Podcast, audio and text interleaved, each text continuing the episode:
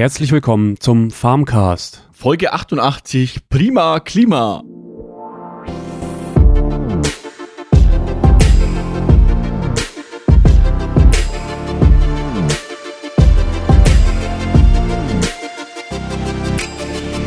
So, heute ähm, Folge 88 geht es bei uns um die Auswirkung des Klimawandels auf die Landwirtschaft und wie man als Landwirt konkret auf kurzfristige Wetterereignisse reagiert. Ähm, das Thema kam ja von Rahel, sie hat uns ja geschrieben und ähm, wir sind jetzt etwas spät dran, weil wir haben eine kurzfristige Sommerpause eingelegt. Hatte auch spezielle Gründe, aber ähm, da wollen wir jetzt hier nicht näher drauf eingehen, denke ich. Ja. Heute natürlich auch mit äh, Jessica und Peter, ne? Hallo. Moin. Ja, hallo. Äh, ich bin nicht alleine. Ist auch schön. Das wäre auch mal toll. Ja, nee, wenn du mal alleine wärst, wäre auch mal schön. Dann wären wir hier nicht mehr so. Ja. Ja. Wurscht. Ja. Dann äh, starten wir doch schon mal gleich rein. Ähm, äh, wie waren eure Wochen, Jessica? ja, meine Woche war eigentlich sehr ähm, ereignisreich, also zumindest ein Tag davon. Ähm, und zwar war ich von der Uni aus auf einem Seminar, da gehe ich aber später nochmal drauf ein. Und das war sehr, sehr spannend. Ich habe das auch bei Instagram gepostet, was ich eigentlich ganz lustig fand. Ähm, und ja, kann ich gern später nochmal ein bisschen mehr darüber erzählen. Es wird mit Sicherheit spannend, weil das Bild sehr spannend ist. Und Ja, Ja. vor allen Dingen von hinten. Ja, Hashtag Jurassic Park. Ansonsten der ganz gewöhnliche Alltag. Uni, Leben, Essen, Schlafen. Ja, Peter, Ja, bei dir Essen ist wahrscheinlich auch, wichtig. ne? äh, Essen ist wichtig auf jeden Fall. Ja, immer. Ja, bei mir waren die letzten äh, zwei Wochen jetzt eigentlich auch ja nicht so ereignisreich, sage ich mal, betrieblich, weil ja momentan einfach nicht mehr so, also ist momentan nicht so viel zu tun. Es ist ja jetzt alles auf dem Feld und so weiter, ist ja jetzt alles soweit gemacht. Erstmal. Ähm, ja, und von dem her ist es jetzt momentan ein bisschen ruhiger. Jetzt dann geht's aber an der Biogasanlage nochmal weiter. Jetzt dann nächste Woche kommt da nochmal der Bagger, da wird nochmal ein bisschen was umgegraben, weil wir einen Havariewall bauen müssen. Das heißt, wir müssen unsere Anlage umwallen mit einem Erdwall, damit, wenn hier die Kacke auslaufen würde, Die Kacke am Dampfen ist. ja genau, dass da, Gülle, nicht Kacke. dass dann, dass da nichts passiert. Ähm, ja, das müssen wir jetzt dann, ja, die nächsten ein, zwei Wochen, wenn wir das jetzt mal machen, genau. Aber so ist sonst- sonst nicht so viel passiert. Okay. Jo. Ja, super toll. Ja, cool. Das ist ja mal Hm. schön. Schön. Ja. ja, Naja, herrlich. zum Thema- Thorsten, wie war denn deine Woche? Ah, Thorsten, wie war denn deine Woche? Ist das lustig oder was? Ja, ja du hast doch ich nicht so einfach übergangen erzählt. hier. Die- Ja, die Woche, die war ja, Hell dunkel, ne? ja äh, betrieblich. ich hatte Urlaub Ah, und so. ja, ne? super, da war ja, ja, gut, viel also bei mir war jetzt nicht viel los, auch so. Also tote Hose sozusagen. Ja, was gibt's Neues beim Farmcast, Thorsten? Ja, ähm, Wenn man das mal hier so fragen darf. Zum einen hat uns der Sönke mal einen Audiokommentar geschickt, worüber uns wir uns natürlich riesig gefreut haben. Ähm, und da wollen wir doch gleich mal reinhören, würde ich sagen. Moin, ihr drei. Ja, sag mal, was was mit euch denn los? Die Prominenz verabschiedet sich aus der Öffentlichkeit und dann wird dir doch Applaus gegeben. Hallo? Ich bin eine ganz kleine arme Podcast-Wurst und höre jede eurer Folgen. Nur habe ich im Moment so viel auf dem Zettel, dass ich irgendwie den Podcatcher nicht leer kriege. Und wenn ich mich denn mal hinsetze und ein paar Stichpunkte mache, dann habt ihr schon wieder drei neue auf dem Markt und ich krieg den Zusammenhang nicht mehr gebastelt. Aber ähm, nichtsdestotrotz, jede Folge wird gehört und verschlungen. Eins muss ich aber nochmal sagen, die Folge von Peters Vater, wo ihr ihn interviewt habt oder er da gesprochen hat, da hatte ich echt Gänsehaut, weil man merkt, dass der Mann weiß, wovon er spricht. Also Hut ab. Also das war, war wirklich super.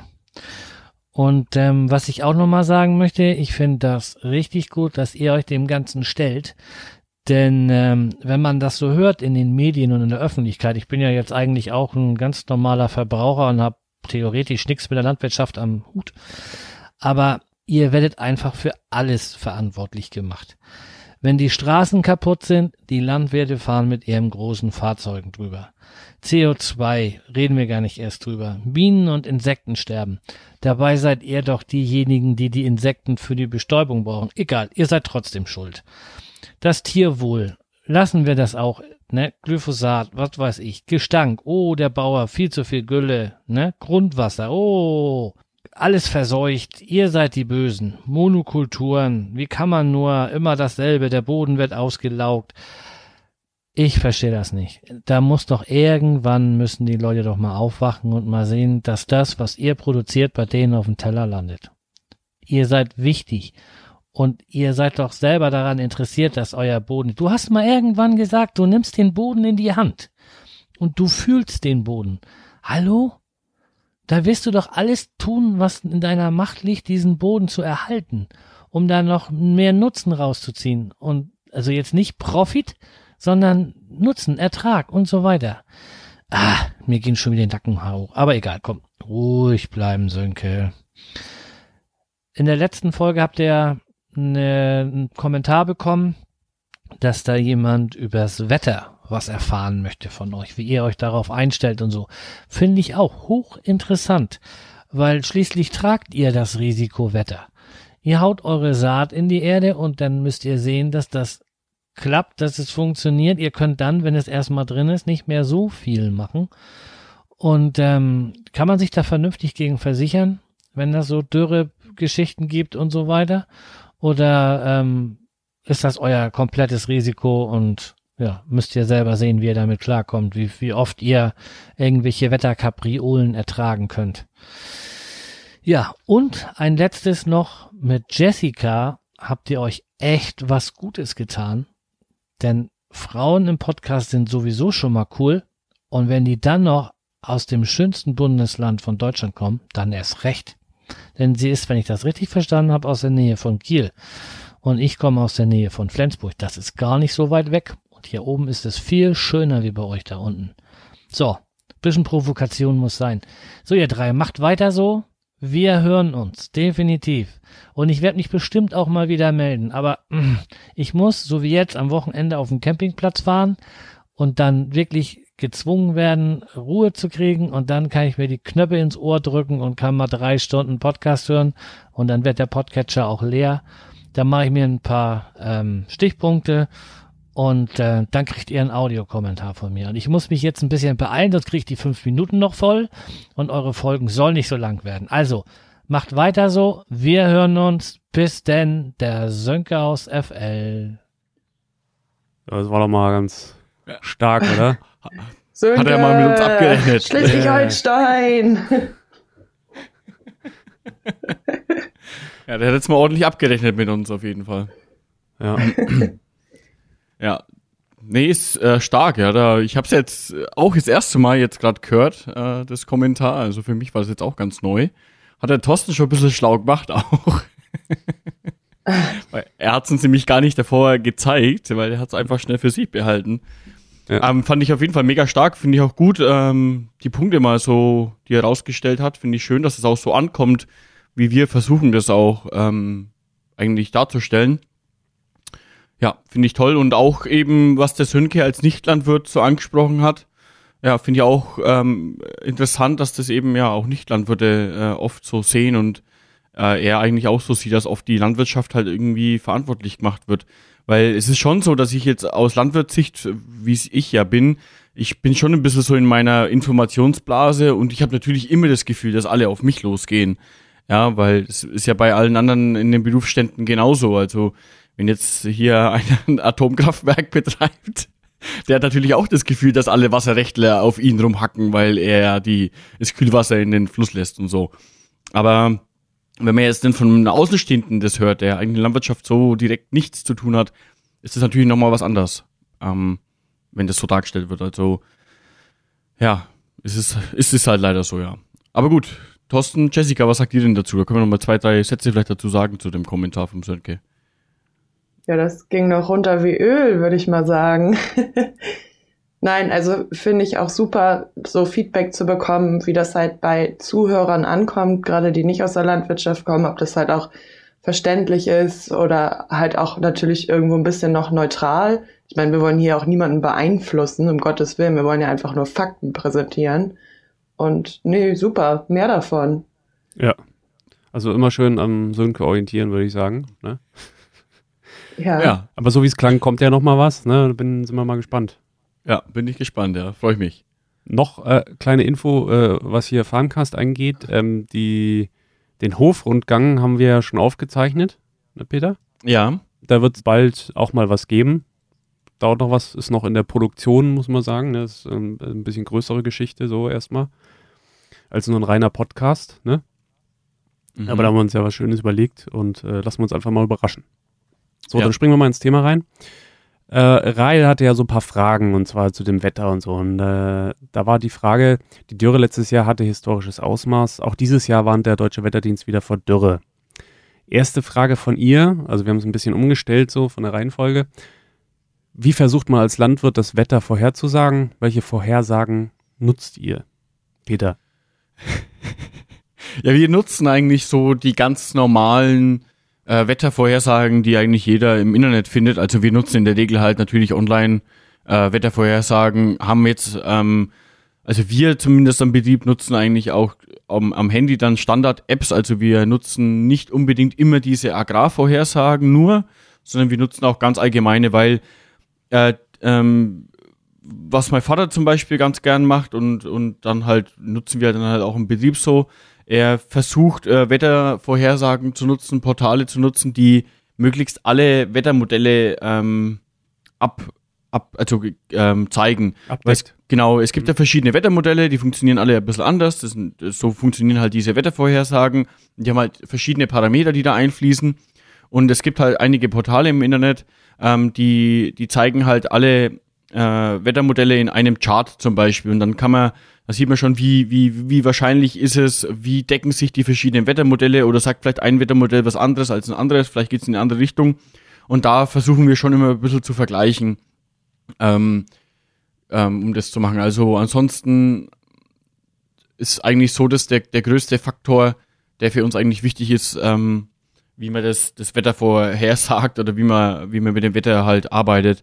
Ähm, um das vielleicht mal auch so in den zeitlichen Faktor zu bringen, also wirklich sinnvoll für uns, also wir, wir gucken uns schon die 40-Tages-Prognosen ab und zu an, aber wir haben das halt, wir sehen es am Betrieb halt auch so, dass eigentlich, sag ich mal, fünf bis sieben Tage sind, sind schon noch okay, da kann man schon noch ein bisschen so eine Tendenz ähm, mitnehmen. Da geht's halt wirklich dann darum auch, okay, ähm, sähe ich jetzt den Mais diese Woche aus oder warte ich noch eine Woche? Oder ähm, beim, beim Gras zum Beispiel ist es ja auch ganz wichtig, wenn ich, wenn ich äh, Gras mähe, dass ich halt zumindest eine Wetterperiode habe, wo es mal zwei, drei Tage äh, schönes Wetter ist. Das ist natürlich für uns schon ganz wichtig, weil wenn das Gras gemäht ist und es regnet dann rein, das ist halt einfach nicht so optimal, weil es muss ja irgendwann wieder zumindest ein Stück weit trocken werden.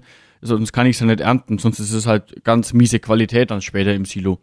Also das ist schon wichtig. Das das Wetter ist natürlich für uns, jetzt mal allgemein gesagt, eines der wichtigsten Faktoren ähm, in der Landwirtschaft, weil ähm, es, es, es dreht sich halt von der Bodenbearbeitung über die Aussaat, über die Pflegemaßnahmen bis hin zum Wachstum der Pflanze und der Ernte natürlich dann auch zum Schluss ist es natürlich ganz entscheidend, weil wenn es jetzt eine Woche regnet, ähm, dann kann ich irgendwann ja in den Boden auch nicht mehr reinfahren, weil er ja so nass äh, und untragfähig ist. Ne? Also es ist schon mit eins der wichtigsten Faktoren, definitiv. Also da, da können wir nichts machen. Ähm, und nochmal um das Vorhersagen, äh, da nochmal zwei Worte nochmal zu verlieren, ist, also wirklich nutzen tun wir dann so die, die zwei äh, Tage Vorhersage, zwei bis drei Tage Vorhersage und da äh, treffen wir uns auch in unsere Entscheidungen damit. Also da, da gucken wir dann schon, bevor wir jetzt irgendeine Maßnahme am Feld oder auf der Wiese eben machen, gucken wir das Wetter, okay, wie, wie guckt es die nächsten zwei, drei Tage aus? Ähm, ist es wirklich so, dass es passt? Also natürlich schauen wir erstmal so die, die sieben Tage Vorhersage oder 14 Tage dann früher an, passt die Richtung, dann, dann planen wir es mal so grob ein und dann gucken wir wirklich die Endentscheidung, ist dann eigentlich so die Vorhersage für die nächsten ein, zwei, drei Tage. Und dann entscheiden wir aber schon auch nach, nach der Wettervorhersage. Also wenn dann sicher ist, dass es nicht regnet, beziehungsweise wenn es dann fraglich ist, dann äh, gucken wir mal, je nachdem wie die Regenwahrscheinlichkeiten eben aus sind, und wie viel das auch gemeldet ist. Ne? Es ist natürlich für mich was anderes, wenn er 80% Wahrscheinlichkeit äh, vom Regen meldet, aber nur ein bis zwei Liter, dann sage ich auch, na gut, da kann ich jetzt mal drüber hinwegsehen, weil das ist ja dann ganz wenig, ja. Aber natürlich ist es dann ganz was anderes, wenn er 80, 90 Prozent Wahrscheinlichkeit meldet und 20 bis 30 Liter Regen meldet, dann ist es schon äh, entscheidender Faktor, weil dann ist es dann doch schon eine gewisse Wassermenge, die, die dann schon ein Problem geben kann. Ja, aber so läuft eigentlich. Also zum Thema, wie versuchen wir es vorherzusehen, ist eigentlich ja durch äh, verschiedene äh, Wetterportale. Mhm. Und ja, so so läuft es eigentlich. Jessica, hast du da noch mal ein Wort dazu? Hast du irgendwie noch was zu ergänzen? Oder Thorsten? Nee.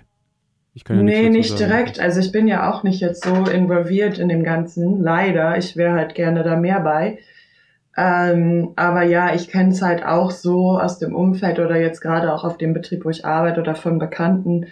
Gerade jetzt, wo halt der erste Schnitt reingeholt wurde, ähm, wird halt die Arbeitszeit und der Aufwand nach dem Wetter auf jeden Fall gerichtet. Vorhersehbar ist immer schlecht, weil klar, man hat zwar die Apps und die Vorsagen, aber letztendlich, man weiß ja nicht punktgenau, um 12.25 Uhr fängt es an zu regnen. Und da muss man halt auch echt flexibel sein und ähm, dann muss man halt mal die Nacht durcharbeiten oder ja, was halt auch immer gerade nötig ist, um das halt reinzuholen oder halt den richtigen Prozess zur richtigen Zeit zu machen. Es, es ist ja auch nicht so, dass das war jetzt eigentlich gerade ganz gut, was du gesagt hast. Ähm, äh, um Punkt 12.30 Uhr regnet und danach hört es wieder auf. Okay, selbst wenn man das sagen könnte, das ist trotzdem ein Problem, weil unsere Maßnahmen dauern ja nicht nur ein, zwei Stunden und dann sagen wir, naja, wir brauchen jetzt ein Fenster von zwei Stunden, wo es nicht regnen darf, sondern es müssen halt dann doch immer wieder mal mindestens zwei, drei Tage sein, die dann eigentlich wichtig sind, genau. Und ja ja, von dem her, ja, so kann man es eigentlich mal beschreiben, ja. ja. ja. Dann kommen wir vielleicht zur zweiten Frage. Werden Wettervorhersagen oder sogar Erntevorhersagen genutzt und wie sinnvoll ist das für euch? Ja, bin ja gerade schon mal ein bisschen drauf eingegangen, ähm, mhm. wie sinnvoll das ist. Ähm, ja, die das Wettervorhersagen. auch wahrscheinlich wieder vom Wetter ab, ne? Ja, genau. Ja, klar. Äh, Habe ich jetzt auch schon gerade versucht zu, zu, zu erklären, wie sinnvoll sind die Wettervorhersagen, mhm. beziehungsweise ob wir es nutzen. Natürlich nutzen wir es. Ähm, zum Thema Erntevorhersagen, ähm, das ist dann ähnlich, funktioniert ja eigentlich genauso. Da sagt halt einfach irgendwer, ähm, ja, das ist ja oft weltweit bezogen dann. Ähm, da wird dann, oder gibt es natürlich auch für Deutschland auch, da, da wird dann schon gesagt, okay, dieses Jahr ist das Wetter so und so und dann wird die Ernte schlecht oder gut, aber das Problem ist da, da kann ich nicht mehr reagieren. Da kann ich dann sagen, ja, okay, so ist es halt. Ja, das Einzigste, was ich da dann noch reagieren kann, ist, wenn jetzt wirklich eine schlechte Prognose für die Ernte gemeldet ist, ist zum Beispiel, ähm, dass ich zum Beispiel dann sage, macht Sinn, vielleicht das Getreide anstatt sofort zu verkaufen, li lieber erst nochmal einzulagern zu Hause und vielleicht auf einen besseren Preis zu warten. Das ist dann schon so eine, so eine ähm, so ein Spielraum, den ich halt dann eben hab, wo ich dann auch so eine Erntevorhersage oder so eine Ernteprognose äh, nutzen kann, um halt einfach eine betriebliche Entscheidung zu zu, zu machen, ob es vielleicht sinnvoller ist, sofort zu verkaufen oder auf einen besseren Preis zu warten. Ja, das ist so mhm. so eine Sache, aber ist natürlich auch mit gewisser Unsicherheit verbunden, weil den, den Preis äh, vom Getreide an der Börse zum Beispiel, den kann man ja auch schlecht äh, einfach vorhersagen. Ne? Wenn das jemand könnte, dann könnte man ja da auch äh, nur am Börsenhandel teilnehmen und günstig kaufen und teuer wieder verkaufen. Also es ist genau so eine Sache, die halt total volatil ist und einfach ja schlecht vorhersehbar ist. Hm. Dann kommen wir auch zur dritten Frage, die ist ein bisschen extremer. Wie reagiert man als Landwirt auf Wetterextreme oder aufs Wetter generell? Reagieren, ja wenn es dann da ist, ist es halt schon so, ne? ich wollte gerade sagen, das ist so spontan aus der Hüfte, oder? ja, ist so. Also ich, ich habe es vorhin schon mal mit dem Thorsten das diskutiert, da habe ich so gesagt, Wetterextreme ist ja so, so eine Sache, wie es das Wort schon sagt. Ähm, das ist ja was, was jetzt absolut ganz schwer vorhersehbar ist. Ja, also das einfachste Beispiel für ein Wetterextrem ist ein Gewitter. Ja, und Gewitter, das weiß jeder, wie das ist mit, mit einem Gewitter. Das Gewitter wird irgendwie gemeldet, man guckt sich den Regenradar vielleicht noch an, sieht, naja, es zieht jetzt auf uns zu. Ähm, aber da sieht man dann, ja, das, das trifft uns wahrscheinlich, aber wie oft ist es bei einem Gewitter so, dass es sich dann drei Kilometer vom Ort auflöst und dann einfach weg ist, ja? Und dann auf einmal regnet es da ja. gar nicht mehr, obwohl sie, keine Ahnung, ein Unwetter gemeldet haben. Und das ist genau das Thema Wetterextrem beschreibt das ja ganz gut. Also ist halt schon schwierig, dann da irgendwie zu sagen, naja, gut, äh, ich, ich reagiere da jetzt irgendwie im Nachhinein drauf. Äh, ja, wie ist denn das zum Beispiel jetzt angenommen, es kommt ein starker Wind, sieht man ja manchmal, Felder sind umgeknickt, äh, was weiß ich. Ähm, zum Beispiel ein richtiger Sturm, ja, der alles äh, wegreißt, stehst du dann neben dem Feld und denkst dir so, okay, jetzt äh, ja. geht halt hier alles den Bach runter? Ja, am, oder äh, kannst du dann noch irgendwie reagieren also oder irgendwas machen? Am, am, am Feld kann ich schwer irgendwie was machen. Also im Nachhinein schon. Ich kann dann schon bei der Ernte gewisse Maßnahmen treffen, die ähm, die halt, sag mal, dann das, das Beste noch daraus rausholen. Also ich, ich kann zum Beispiel mal, das Beispiel beim Getreide kann ich mal äh, sagen, was man da für eine Möglichkeit hat, ist, ähm, wie du gerade schon gesagt hast, so ein Getreide, das steht am Feld, äh, es knickt um. Ja, dann ist es ja schon so. Ja, also ohne jetzt irgendwelche Maßnahmen davor zu treffen, die man ja sowieso trifft. Ähm, gut, es ist starker Wind gegangen, die sind umgeknickt. Dann kann ich bei der Ernte, wenn ich mit dem Mähdrescher zum Beispiel drüber fahre, schon die Entscheidung treffen zu sagen, ähm, ich, ich dresch, also ich fahre mit dem Mähdrescher in, in, in entgegengesetzte Richtung, ähm, als das Getreide eben liegt. Also dass ich nicht die, nicht nochmal in die Richtung fahre, wie der Wind ging, weil sie ja da eh schon hin platt gedrückt sind, mhm. sondern ich versuche von der äh, Gegenrichtung zu kommen und die Halme, die in die äh, umgeknickt sind, wieder aufzuheben und dann doch noch mitzunehmen. Ne? Ja, das mhm. ist ja wie wenn man über ein, ein Fell streicht, ne? Man streicht ja einmal das Blatt und wenn man von der anderen Seite kommt, steht's ja wieder auf, ne? und dann mhm. bekommt man es doch noch zu fassen. Also das ist schon so eine Maßnahme, die ich zum Beispiel bei der, bei der Getreide, Getreideernte schon nutzen kann, wenn jetzt sowas passiert ist, genau. Wo du es ja auch gerade angesprochen hast, ähm, ist jetzt die Frage vier, die vielleicht ganz gut dazu passt. Welche Möglichkeiten hat man als Landwirt, um auf das Wetter zu reagieren? Durch zum Beispiel anderes Saatgut, Aussaatzeitpunkt, anderes Düngen, Wachstumsregler und so weiter. Ähm, ja, da kann ich das, das Thema Wachstumsregler kann ich mal kurz ansprechen. Das ist schon was, was wir schon gut nutzen können und wird auch genutzt, weil da sind wir auch wieder bei dem Thema Wind. Wachstumsregler was? beim Getreide vor allem funktioniert folgendermaßen. Im Endeffekt ähm, gebe ich dem der Pflanze einen Stoff, damit sie irgendwann äh, lang, langsamer wächst. Ja? Also er kann man vielleicht auch so erklären, die wächst halt dann nicht mehr in die Länge, sondern eher in die Breite. Das heißt, der, der, der Stängel von der Getreidepflanze wird verstärkt, stärker, aber die Pflanze wird nicht mehr ganz so hoch. Ja? Macht natürlich beim Wind äh, wesentlichen, wesentlichen Unterschied, weil ähm, dadurch, dass die Pflanze halt standhafter wird, ähm, kann sie auch dem Wind besser trotzen. Ja? Also ist sie halt einfach mhm. Ähm, ja, standhafter. Das, das wird schon gemacht. Also bei, bei bestimmten Pflanzen ist es eigentlich schon so, dass man das standardmäßig macht, weil weil es dann einfach wichtig ist. Ansonsten würde die Pflanze einfach zu hoch werden und dann hat man das Problem, dass sie halt umknickt und dann drin liegt. Ähm, ansonsten ja, mit dem, mit dem Thema Dünger, da kann ich von letztes Jahr ein bisschen was erzählen. Ähm, letztes Jahr hatten wir die Trockenheit, die historisches Ausmaß hatte, was die Rahel ja schon äh, eigentlich ähm, so uns mit ähm, vorausgesetzt hat. Ähm, das Thema Düngen, wir haben halt letztes Jahr dann einfach gesehen, irgendwann, vor allem in der Wiese, es, es wächst halt einfach dann nichts mehr und dann haben wir natürlich auch mehr Düngung eingespart, weil es bringt ja nichts. Wenn kein Regen da ist, wächst die Pflanze sowieso nicht, da hilft ihr der Dünger auch nicht, weil die Pflanze kann den Dünger ja auch nur mit Feuchtigkeit oder mit Wasser halt aufnehmen, weil er dann gelöst wird und dann von der Pflanze aufgenommen werden kann. Und natürlich der Stoffwechsel mit mehr Wasser in der Pflanze auch wesentlich höher ist. Und dann irgendwann haben wir auch gesagt, okay, das macht jetzt keinen Sinn mehr, da ähm, jetzt groß zu düngen, weil ähm, ja, hatte eh keinen Sinn, die Pflanze wächst sowieso nicht, kann ihn eh nicht nutzen und dann haben wir uns halt die Düngemaßnahmen einfach gewissermaßen gespart. Beim Aussaatzeitpunkt, natürlich kann ich da reagieren. Ich habe schon einen Spielraum von, von, von zwei, drei, vier Wochen maximal, ähm, wo ich schon darauf reagieren kann. Bei Mais zum Beispiel ist es ein entscheidender Faktor, ist zum Beispiel äh, die, die Bodentemperatur. Der Mais braucht halt eine mindeste Bodentemperatur von 8 Grad, ansonsten wächst er halt schlecht oder gar nicht. Und da muss ich halt im Frühjahr einfach darauf warten, dass der Boden halt eine gewisse Temperatur hat. Und im Herbst zum Beispiel, wenn das Getreide ausgesät wird, da ist ja oft die Feuchtigkeit das Problem dann im September, Oktober, weil es dann, ja, sag ich mal, bei uns ähm, dann doch ähm, geografisch etwas mehr regnet im Herbst. Und da habe ich dann schon auch den Spielraum, dass ich sage, okay, wir, wir verschieben die Aussaat nochmal ein Stück oder wir, wir gehen ein bisschen früher raus und säen halt früher aus. Und bei der Ernte ist es genauso. Letztes Jahr war es zum Beispiel beim Mais so. Ähm, der Mais wurde letztes Jahr äh, extrem früh geerntet. Ja, anstatt Mitte bis Ende September wurde er ja schon äh, Ende August geerntet, was eigentlich viel zu früh ist. Aber da haben wir halt praktisch noch das, äh, das Beste aus der Situation gemacht durch die Trockenheit. Ja, die, die Pflanze war halt, wie soll ich sagen, die Pflanze war schon abgereift, aber der Kolben war noch nicht so weit entwickelt und nicht so weit abgereift, wie er eigentlich sein sollte.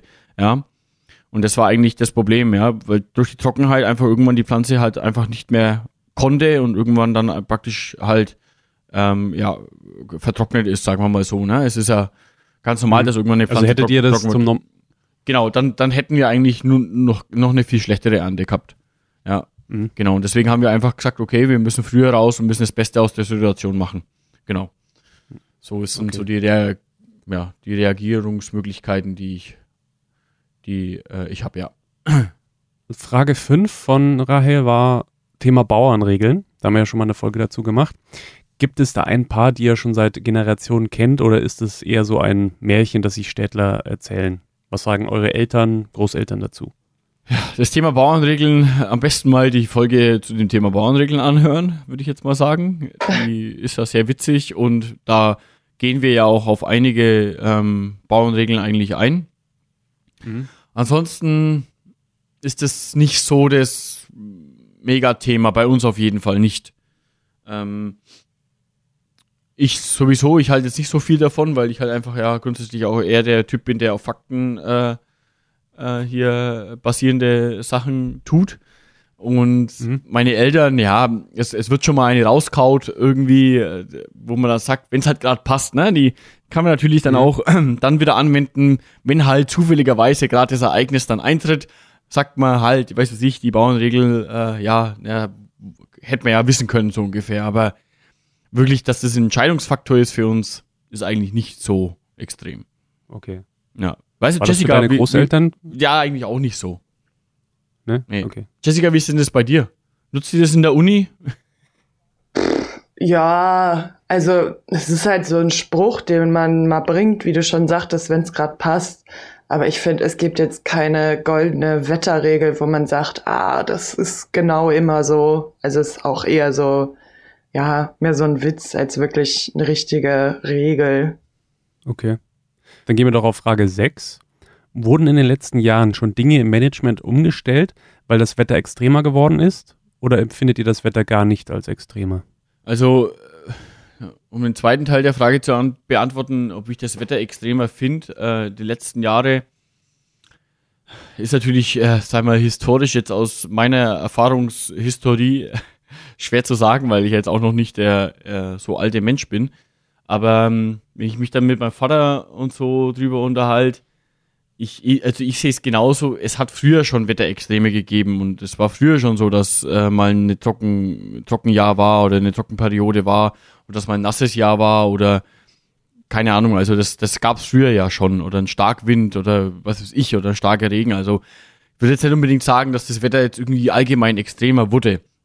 Aber was vielleicht schon ein Stück weit festzustellen ist, äh, ist, dass es vielleicht doch ähm, sich auch etwas verlagert, also dass die, die trockenen Perioden doch vielleicht ein bisschen länger sind als früher. Ähm, natürlich, das letzte Jahr war natürlich jetzt außergewöhnlich. Das Jahr davor war wettertechnischer perfekt, also kann man jetzt nicht unbedingt sagen, dass jetzt die letzten drei Jahre immer schlecht waren. Also würde ich jetzt nicht unbedingt so unterschreiben. Mit, der, mit dem Management und dem Reagieren. Obwohl, ähm, kann ich noch mal kurz was zum Wetter ja, sagen? sehr gerne. Ähm, also ich weiß, ich glaube, das ist auch ein bisschen von der Region abhängig, denke ich mal. Weil ich kann zum Beispiel jetzt aus dem Kreis hier, sage ich mal, Schleswig-Holstein, Hamburg, ein bisschen sagen, es ist, also es hat sich sehr, sehr doll verschoben. Also die Zeit, sage ich mal, gerade so zwischen ähm, ja, Sommerende und Frühlingsanfang. Weil hier schneit es jetzt eher so im Februar, März, anstatt halt im Dezember. Und ich kenne es halt nur von meinen Eltern und Großeltern, wie die mir letztendlich noch von Wintern erzählt haben, wo unheimlich viel Schnee lag. Das gibt es hier fast gar nicht mehr. Also Schnee ist hier wirklich sehr, sehr, sehr, sehr selten geworden, gerade in den Monaten, wo man sich wünscht, also zu Weihnachten. Ähm, also hier im Norden merkt man das schon sehr, auch weil es halt wirklich sehr viel wärmer geworden ist. Gerade die Sommer, auch jetzt gerade wieder die Zeit. Also es ist schon für mich auch bemerkbar, weil ich so ein bisschen aus Kindheitserinnerungen noch schöpfe. Das merkt man schon, dass sich da ein bisschen was momentan verändert. Ja, ja. Ich, ich, ich, wenn du jetzt zu, zu dem Thema Großeltern, muss ich noch mal zwei Worte sagen. Du, man muss schon da auch ein bisschen aufpassen. Die schauen halt auf, keine Ahnung, 40 äh, Jahre oder 50 Jahre Erfahrung zurück oder 60 oder 70 Jahre und haben dann natürlich die, die schneereichen Jahre mehr in Erinnerung als die Jahre mit wenig Schnee. Also, weil es hat, hat auch in meiner letzten Jahren hat ja auch immer wieder Schnee gegeben. Aber was, was, was ich schon richtig sehe, ist, ist bei uns hier in, im Süden äh, schon auch so, dass eher der Schnee später kommt. Also, dass wir eher irgendwie Ende Januar, Februar, da haben wir auf jeden Fall ähm, jetzt eigentlich, wenn es schneit, ist es da im November, Dezember haben wir eigentlich, das ist bei uns die letzten Jahre jetzt auch so gewesen, ja, muss man schon sagen. Aber ja. die, die, Kälteperioden haben wir trotzdem noch. Wir hatten jetzt die letzten äh, fünf Jahre eigentlich fast immer eine, eine Periode von ein, zwei Wochen, wo es minus 15 bis 20 Grad hatte. Also es ist jetzt nicht so, dass es jetzt nur noch warm ist. Also so ist es zumindest bei uns hier in, ja. im, im Süden. Ist schon noch so, dass es schon noch kalt wird. Also es verlagert sich vielleicht ein bisschen von der Zeit, das stimmt schon. Hm. Ja. ja, genau. Ich wollte jetzt noch auf Thema das Thema Management, Management eingehen. Genau. genau. Ähm, das Ding ist ja, man hat es ja auch jetzt in den ähm, Nachrichten verfolgen können, die letzten Monate, äh, seit letzten Jahr eben, seit der Dürre, weil eben die Futterknappheit halt ein Stück weit da ist. Das, das wurde ja dann doch öfters mal hier und da auch diskutiert. Und da habe ich schon Möglichkeiten, auch darauf einzugehen und da wird auch darauf eingegangen. Ich, ich muss halt dann einfach Früchte anbauen, die ich halt zum Beispiel zweimal ernten kann. Also beim, beim Mais ist zum Beispiel die Möglichkeit, dass ich halt davor einen Grünrocken anbaue, den sähe ich in Herbst wie das Getreide und kann den dann praktisch im Frühjahr ernten und danach nochmal einen Mais anbauen. Das heißt, ich kann halt auf der gleichen Fläche zwei Früchte zur Fütterung eben anbauen. Oder anstatt dass ich ähm, Getreide zum Beispiel ähm, bis zur Kornreife äh, reifen lasse und dann dresch, ähm, kann ich es eben auch früher schon, wenn es noch grün ist, als Grünfutter schon nutzen. Also da wird es halt weggemäht und dann auch als, als Silage äh, äh, gelagert. Und da kann ich schon drauf reagieren, weil das kann ich auch an die, an die Tiere verfüttern. Also das geht schon, schon und wird auch hier gemacht. Weil ansonsten hat man wirklich ein Problem, weil Getreide als Korn zukaufen ist überhaupt kein Problem. Ja, aber äh, nasses Futter, also oder feuchtes Futter, sich zu besorgen, ist halt schon schwieriger, weil es einfach von Transport her und von der ganzen äh, Händler und von der Logistik und so halt nicht so traditionell als Handelsware wie Getreide halt gesehen wird. Also da kann ich schon ja gewisse ja gewiss drauf reagieren, genau. Okay.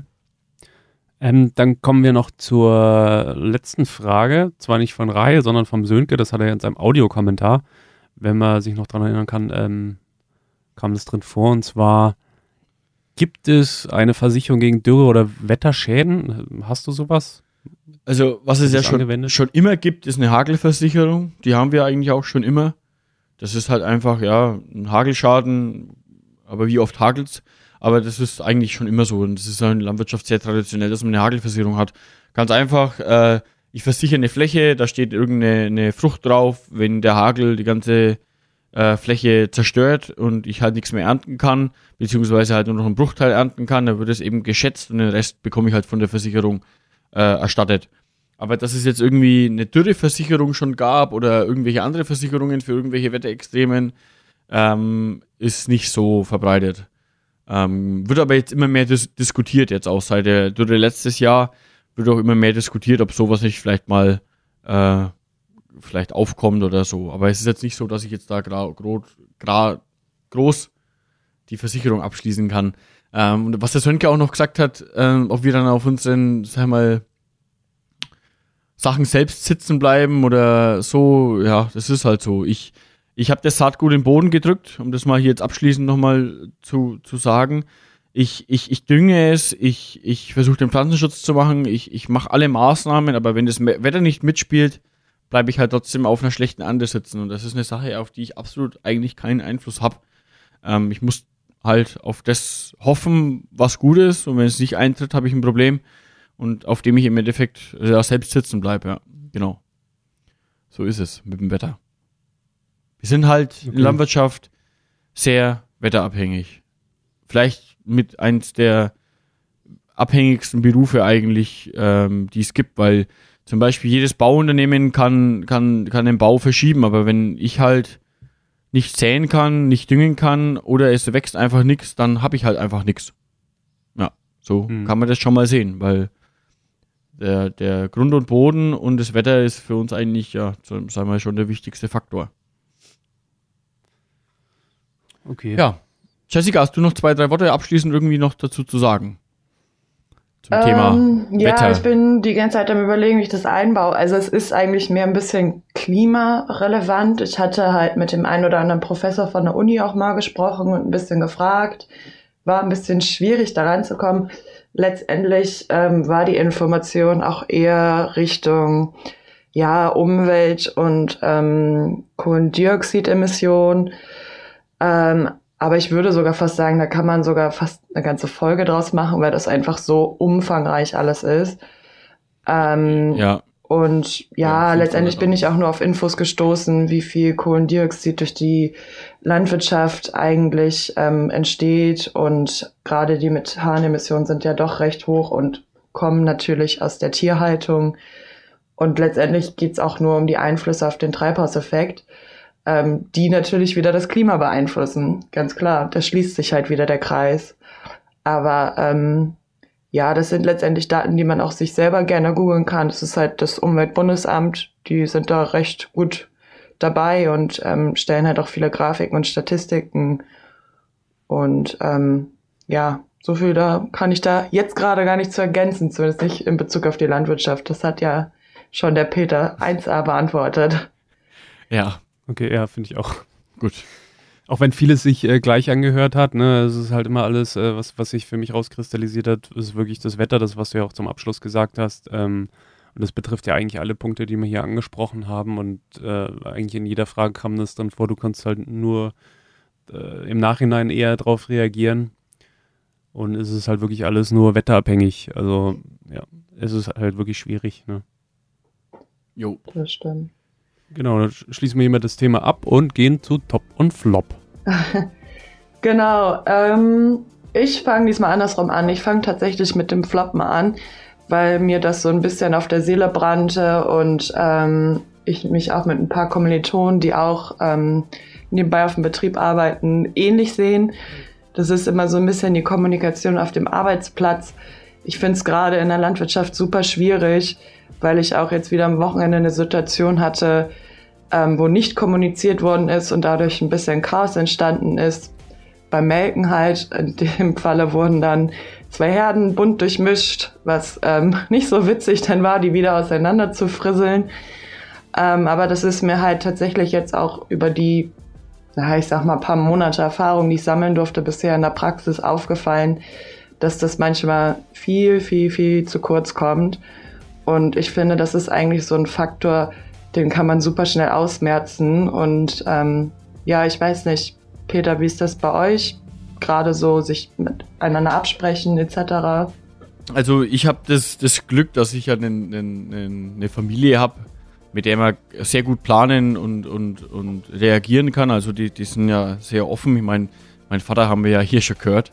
Ähm, da habe ich schon das Glück, aber das ist ähm, sagen wir, auf anderen Betrieben, wie du eben das schon gesagt hast, oft sehr schwierig mit der Kommunikation.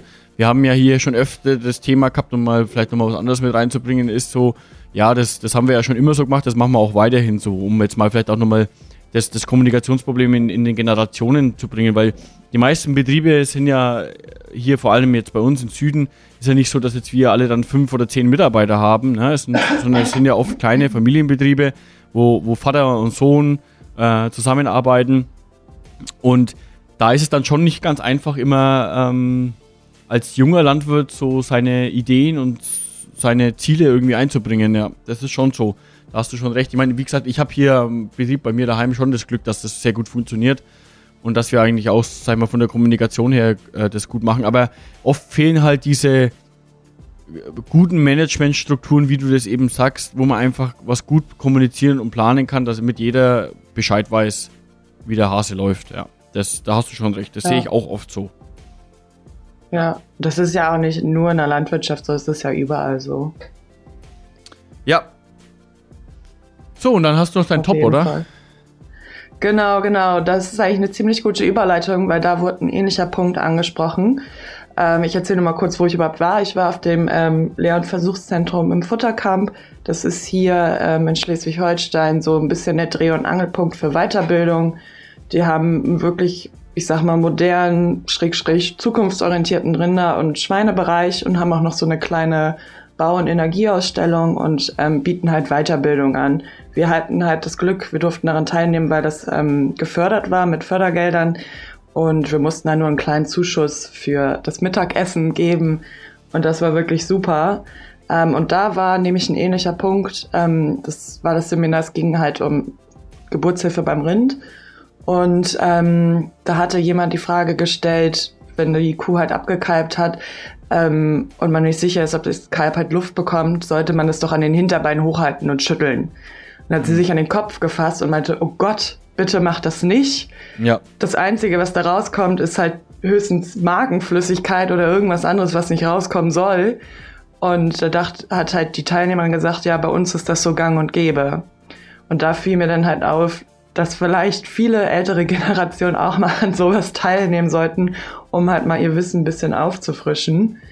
Aber das Seminar war, wie gesagt, super. Ich habe ja auch auf Instagram das gepostet. Wir durften tatsächlich an einem Dummy ein paar Geburten einleiten und mussten halt auch wie originalgetreu mit Handschuh und Gleitgel in die Kuh quasi hinten rein, um zu gucken, ob das vielleicht eine Steißlage ist, ob der Kopf vielleicht verdreht ist, ob die Beine richtig liegen.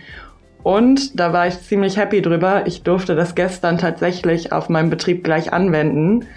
Und es lief ganz gut. Und ich war halt in dem Moment so froh, dass ich dieses Seminar gemacht habe, weil ich halt einfach so einen Ablaufplan hatte, wo ich mich dran langhangeln konnte, wo ich wusste, ich schade dem Tier jetzt nicht, eher das Gegenteil.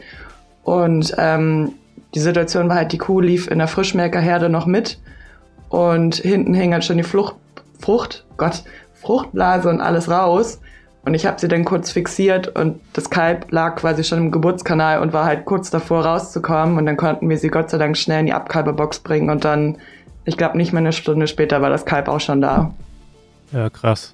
Ja, Respekt, Jessica. Ist auch ja, gut so. ich war ein bisschen stolz. ja, finde ich. Die Hebamme Jessica. Ja, merkt man richtig, dass du da auch richtig froh drüber bist, dass du da eine professionelle Anleitung hattest. Das ist schon, schon gut. Und da ja, hast du auch auf recht. jeden das- Fall. Ich hätte mich das das sonst oft. niemals getraut. Ich hätte halt Bescheid gegeben und dann hätte sich das natürlich wieder hingezogen. Aber so konnte ich halt einfach gleich selber reagieren. Und ähm, da möchte ich auf jeden Fall noch viel, viel mehr machen. Ich möchte noch einen Clownschneider-Lehrgang und, und, und machen, weil ich finde es einfach super wichtig, sich weiterzubilden, auch für sich selber und halt, sage ich mal, Fehler auszumerzen, weil es ist einfach so viel, was man falsch machen kann und was dann einfach so einen Rattenschwanz auch mit sich zieht, was halt die Tiergesundheit und alles weitere anbelangt. Klar. Ja. Mhm. Absolut. Ja, Das das war halt mein die Highlight. Hm. Die einen Faktoren greifen halt immer in andere mit ein. Das ist so genau so ist es, ja. Gut. Ja, auf jeden Fall. Wir sind ja zeitlich wieder mal fortgeschritten heute. Bisschen. Ja. Aber gut, dann, dann haben wir es ja jetzt für heute eigentlich schon, oder? Genau. Ja. Ja, dann, Dann hier mal. Was hast du doch, Thorsten? Tschüss. Ja, sorry nochmal an äh, Rahel, dass es was später geworden ist mit der Folge, als eigentlich wir geplant hatten. Selbst für uns war das ein bisschen kurzfristig, dass wir es ein bisschen verspäten, verspätet haben. Ja, aber Peter bringt jetzt hier noch den Abschluss rein. Danke, Thorsten. Ja. Was haben wir, was haben wir denn hier? so, wenn irgendwie noch Fragen, Anregungen, Ergänzungen sind oder ihr irgendwie eure Meinung loswerden wollt oder sonst irgendwas erzählen wollt, dann macht's einfach wie der Sönke zum Beispiel oder die Rahel. Schickt uns einen Audiokommentar oder eine E-Mail an die info.farmcast.de. Könnt ihr zum Beispiel einfach mit dem Handy aufnehmen. Da braucht man nicht groß irgendwie äh, eine Technik haben und dann einfach raus damit oder einfach eine Mail schreiben. Ansonsten, ja, haben wir noch ein paar andere äh, hier Kanäle, die lest wie immer der Thorsten noch vor. Unsere Webseite www.farmcast.de oder wie der Peter gerade schon erwähnt hat, info.farmcast.de uns äh, Audiokommentare, äh, was weiß ich, äh, sonst irgendwas schreiben. Dann auf Facebook unter Farmcast minus der Landwirtschaftspodcast, auf Instagram Farmcast unterstrich Podcast und auf Twitter Farmcast Podcast zusammengeschrieben. Ja, und wenn dir die Folge gefallen hat, dann ja, bewerte uns einfach da, wo du uns hörst. Da freuen wir uns immer drüber. Wir bedanken uns ganz herzlich fürs Zuhören und wünschen euch zwei schöne Wochen. Bis zur nächsten Folge. Das war der Farmcast Mit Peter. Jessica. und Thorsten.